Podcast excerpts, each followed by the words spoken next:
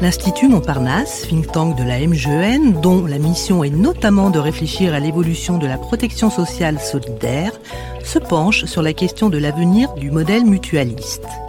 Dans ce numéro spécial du podcast Bâtissons des futurs solidaires, nous accueillons Edgar Morin, éminent philosophe et sociologue, dont les travaux et la pensée nourrissent et irriguent les questionnements et réflexions de l'Institut Montparnasse, l'Institut Montparnasse étant le premier mécène de la Fondation Edgar Morin, fondation placée sous l'égide de la Fondation de France.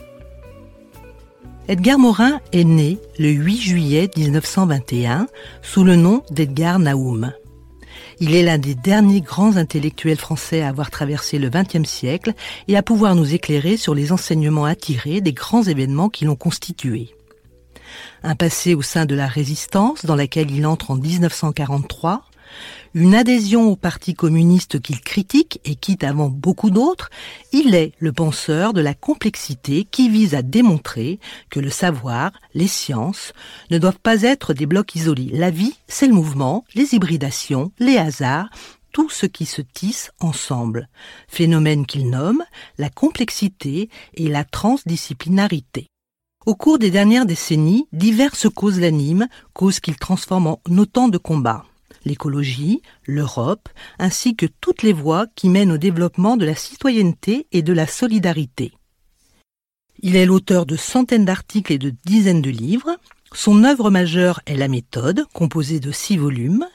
Ses deux derniers ouvrages parus en 2020 s'intitulent Changeons de voie, les leçons du coronavirus, avec la collaboration de Saba Abou Salam chez De Noël, et L'entrée dans l'ère écologique aux éditions de l'Aube.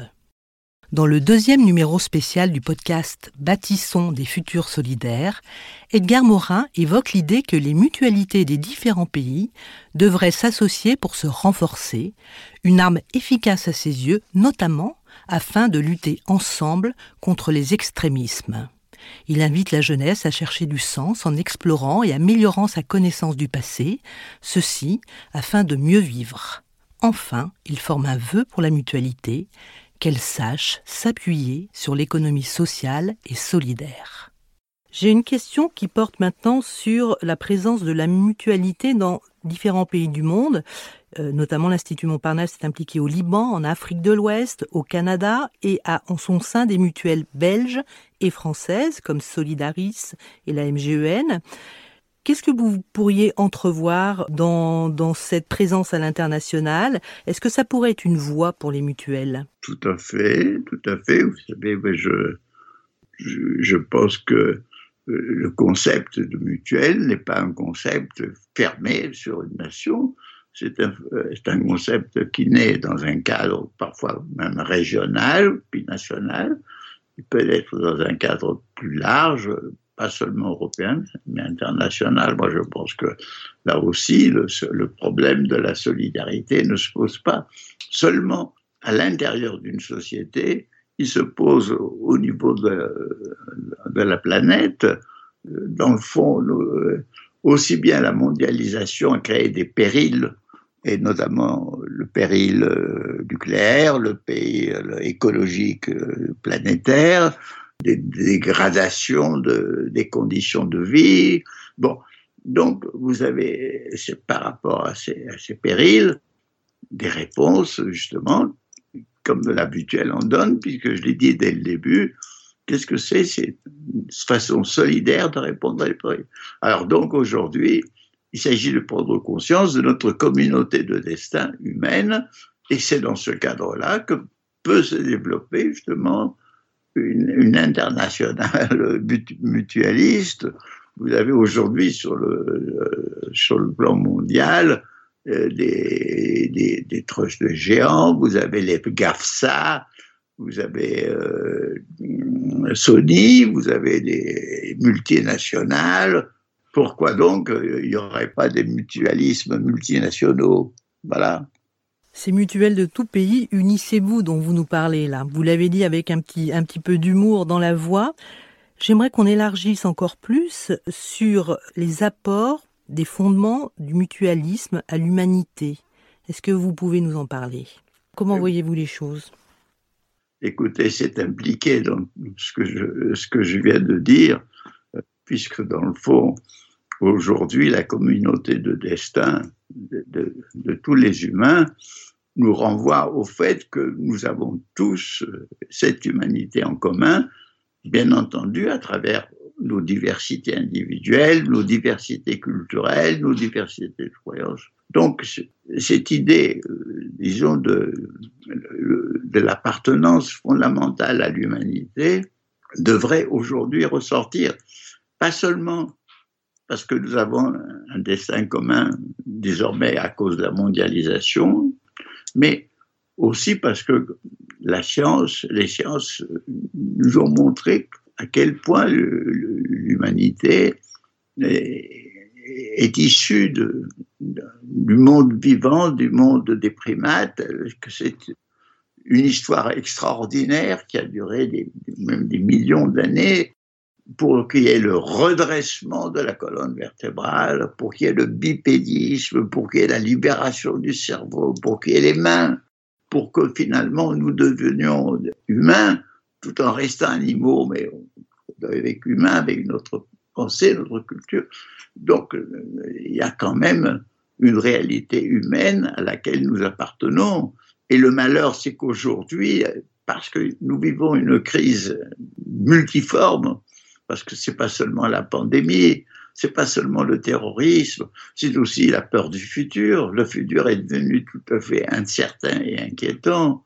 Il y a aussi la, crise économique qui, revient avec, et vous savez que dans les grandes crises aussi, les esprits se referment et cherchent un bouc émissaire, un coupable.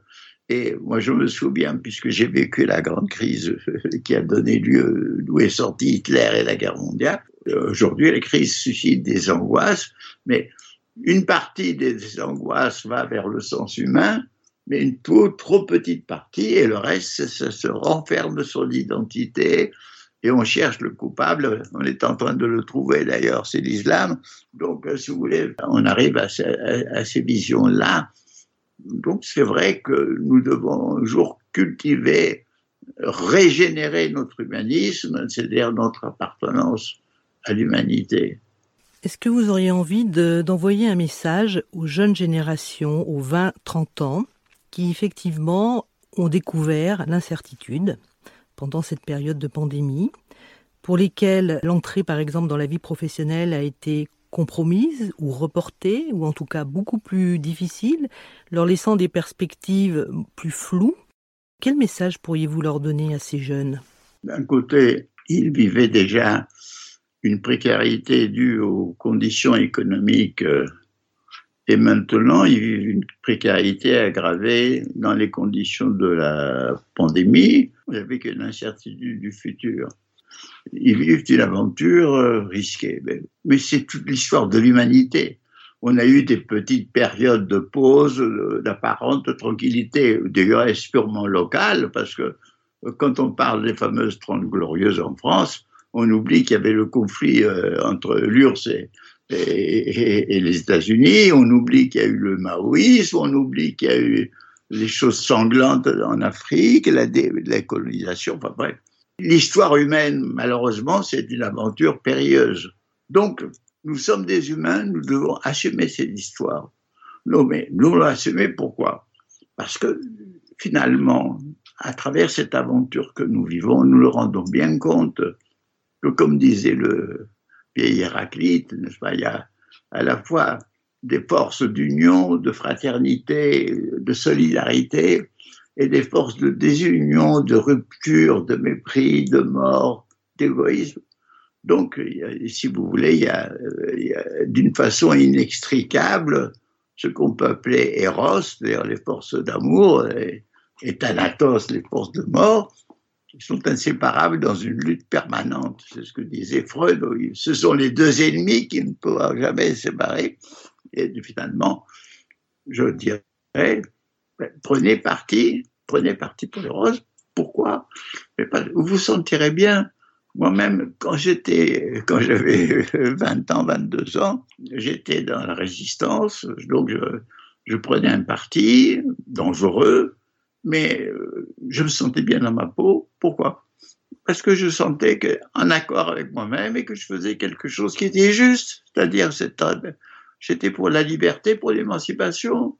Aujourd'hui, il y a des forces d'oppression énormes qui travaillent dans la planète. Aujourd'hui, de plus en plus, on va pouvoir surveiller chacun, reconnaissance faciale, euh, surveillance par drone, surveillance par les GAFSA, etc. Aujourd'hui, on est, il y a des menaces. On est dans cette lutte-là contre, pour la liberté, pour la communauté, pour la fraternité. Moi, je dis, c'est ça, la vie. C'est ça. J'ajouterais que vraiment chacun, pour être pleinement humain, non seulement il doit essayer de se réaliser soi-même, de réaliser ses aspirations. Ça, il faut ne pas renoncer à ses aspirations. Mais il faut avoir ses aspirations, mais toujours dans le cadre d'une communauté, pas seul, mais avec les frères, avec des sœurs, avec des amis, avec une, avec une association, d'être lié. Il faut être lié, lié et relié sans cesse. Voilà ce que je pourrais dire. Donc ces lieux de solidarité dont vous parliez tout à l'heure pourraient être ces lieux de lien et ces lieux de passage, vous avez retracé des moments forts de notre histoire euh, du début du XXe siècle. Moi, je crois que, enfin, si j'ai bien compris, on vit trop dans l'immédiat. On ignore complètement l'histoire, on ignore. Et c'est très important parce que l'histoire ne donne pas des leçons toutes faites, mais nous, moi, par exemple, j'ai vécu tellement de crises euh, dans ma vie, euh, y compris la guerre mondiale, mais auparavant la situation était, très critique, il y a eu la guerre d'Espagne, il y a eu beaucoup de choses, et puis après il y a eu la guerre d'Algérie, bon. mais si vous voulez, il y a eu euh, la chute de la troisième, la quatrième République, le putsch d'Alger, il y a eu le gaullisme, il y a eu, enfin, tellement d'événements. Donc, ce que je crois que c'est dans, euh, il faut tirer, euh, je dirais, une sorte d'attitude de, ne pas sombrer d'abord. De, vouloir connaître. Il ne faut pas être dans l'immédiat et dans l'ignorance. Et ensuite, ne pas sombrer dans euh, l'hystérie, c'est-à-dire la, la, frénésie la colère, la, rage, pour euh, essayer de comprendre lucidement.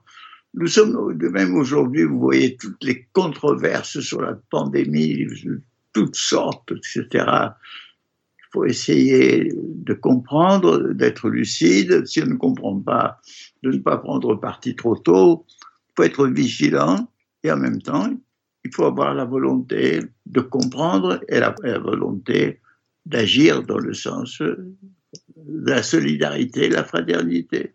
Voilà, c'est un appel à la sagesse que vous êtes en train de formuler.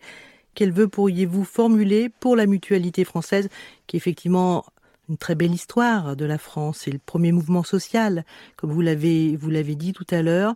Quel vœu pourriez-vous formuler en sa direction? Je souhaite que dans le cadre d'un développement de plus en plus important de, l'économie sociale et solidaire, le mouvement mutualiste lui-même se développe. L'avenir souhaitable, c'est celui de l'économie sociale et solidaire, c'est celui de mutuelle, c'est celui de la coopération, c'est celui de la solidarité. C'est ça, à mon avis, ce sont les forces qui sont riches d'un avenir fécond et qui nous doivent nous mobiliser. Eh bien, je vous remercie pour cette belle conclusion. Vous peignez la réalité du monde comme vous l'avez décrite, mais il y a quand même des voies, il y a quand même des, des portes d'optimisme. Merci, monsieur Morin. Vous venez d'écouter ce podcast spécial de l'Institut Montparnasse, podcast sur la thématique de l'avenir du modèle mutualiste. Nous remercions notre invité, Edgar Morin. Nous espérons que ce podcast vous a donné de nouvelles clés pour mieux comprendre les enjeux du modèle mutualiste.